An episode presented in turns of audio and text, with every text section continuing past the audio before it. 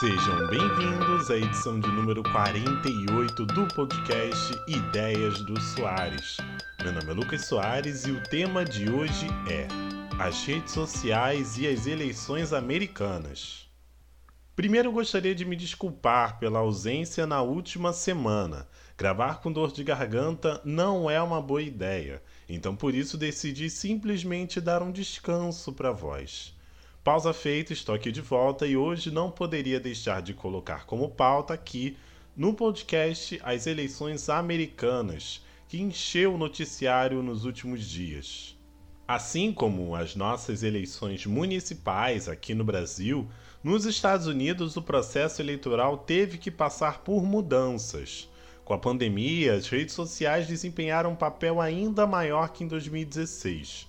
Inclusive, antes de seguir com essa edição, é bom lembrar o que aconteceu quatro anos atrás. Naquela época, o Facebook se viu envolvido em um esquema em que a Cambridge Analytica, através de um teste de personalidade, conseguiu dados da rede social, né, de usuários da rede social, sem que eles soubessem. Esses dados foram então repassados para membros da campanha de Donald Trump que, com um perfil de milhões de usuários, conseguiu produzir mensagens que atingiram determinados tipos de perfis. Ou seja, se você, hipoteticamente falando, não gosta da ideia de um sistema único de saúde, os membros da campanha de Trump criavam notícias mostrando que ele era contra isso. Ou seja, você, por consequência, votaria nele.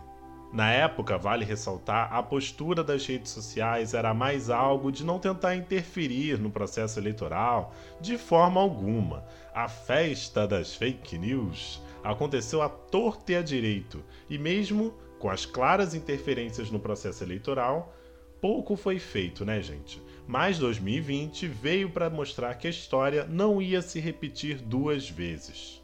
A primeira ferramenta anunciada para 2020 foi a criação de um relatório da transparência, em que é possível ver todos os gastos com propaganda que cada político teve no Facebook. Outra novidade, essa mais aparente, é que todo anúncio político feito, né, tem um selo que indica que aquilo é uma propaganda eleitoral. Outra diferença em relação às eleições de 2016 é que esse é o primeiro ano eleitoral com recurso que indica notícias falsas. Tanto o Facebook quanto o Instagram têm esse recurso, que indica com destaque que aquele conteúdo não é verdadeiro, mostrando que essa análise é baseada em informações de veículos independentes. Um dos maiores exemplos recentes da presença da ferramenta é o caso da cantora Madonna ela fez um post no Instagram defendendo o uso da cloroquina, que não tem qualquer evidência científica de sua eficácia, e teve seu post na rede social notificado por divulgar fake news. Vocês devem ter percebido que o foco aqui tem sido muito o Facebook, mas isso não é à toa, né? De acordo com uma pesquisa da agência Reuters, né?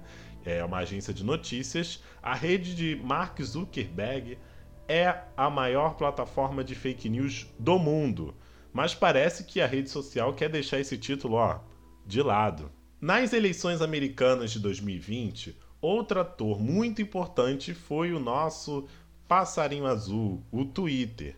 Durante todo esse processo eleitoral, vários foram os tweets do presidente Donald Trump que foram ocultados por divulgarem informações que não são reais. O primeiro foi em maio desse ano, e a partir daí a rede social ocultou várias publicações do presidente, que desde o início usou a rede social como principal ferramenta para falar tanto com seus eleitores quanto com o mundo inteiro, né?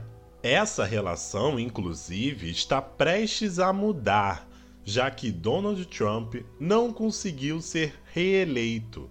Segundo informações da Associated Press, agência de notícias internacional, Donald Trump hoje tem muitas vantagens por ser presidente dos Estados Unidos. O que significa que, quando ele posta alguma notícia falsa, o Twitter simplesmente oculta ou coloca uma notificação de que aquele conteúdo não é verdadeiro. Essa vantagem é dada apenas para líderes mundiais quando eles estão ocupando um cargo. Isso acontece porque o Twitter acredita que todos devem ter acesso ao que é publicado, até pela importância do cargo que eles ocupam. Agora que a partir de janeiro Donald Trump se tornará um homem comum, a rede social pode e provavelmente deve ter um outro tipo de postura com o que ele vai publicar. Ou seja, nada de apenas notificações de notícias falsas. Se Donald Trump continuar publicando fake news nas suas redes sociais, suas contas correm o risco de serem banidas. Um exemplo de alguém muito próximo é de Steve Bannon, principal estrategista de campanha de Donald Trump em 2016. No Twitter, Bannon disse que Anthony Fauci e o diretor do FBI, Christopher Wray, deveriam ser decapitados. A rede social então resolveu banir a conta dele no Twitter. A rede social diz que a conta dele foi banida permanentemente e o mesmo não pode recuperar nada do que foi publicado. As redes sociais estão mostrando que podem sim agir a favor da verdade e que podem criar mecanismos contra as fake news, o que é positivo para todo o processo democrático das eleições. Mas antes de ir por trás da pipoca, eu gostaria de compartilhar com vocês um artigo muito interessante que li no History, que é um site que fala sobre fatos importantes da história mundial. Nesse artigo sobre as eleições dos Estados Unidos, é, ele disse, eles disseram uma coisa muito interessante, né? Nas eleições americanas de 1876, Dom Pedro II, né, o importante monarca aqui brasileiro, recebeu 4 mil votos na Filadélfia, que é uma região localizada no estado da Pensilvânia. Mesmo não sendo possível uma candidatura de alguém brasileiro, os americanos resolveram escrever voluntariamente seu nome nas cartelas de voto. Isso porque naquela época o imperador brasileiro foi o primeiro monarca a pisar em solo americano, e isso deixou ele muito famoso por lá. Então, se vocês quiserem pesquisar um pouco mais sobre o fato, eu recomendo ver alguns vídeos no YouTube que explicam em mais detalhes sobre isso, mas eu achei interessante trazer isso também para o podcast.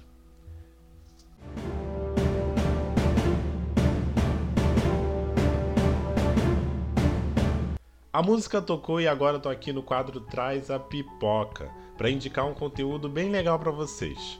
O filme Alice Júnior é o escolhido da semana. O filme brasileiro acompanha Alice, uma mulher trans que se vê em um grande desafio de se mudar para uma cidade pequena e ter que enfrentar o conservadorismo de uma escola tradicional e o preconceito dos colegas de turma. O longa tem participação especial da cantora Gretchen e é uma ótima recomendação para quem deseja um filme leve e que fala de amor e de aceitação. A produção tem cerca de uma hora e meia de duração e está disponível na Netflix. Então é isso, pessoal. Depois dessa mega edição com muito mais duração do que estou acostumado a fazer, eu quero dizer um muito obrigado se você veio até aqui, né? Se você acompanhou o podcast até o final. Se quiser enviar um feedback, é só mandar uma mensagem para o e-mail podcast. E até a próxima.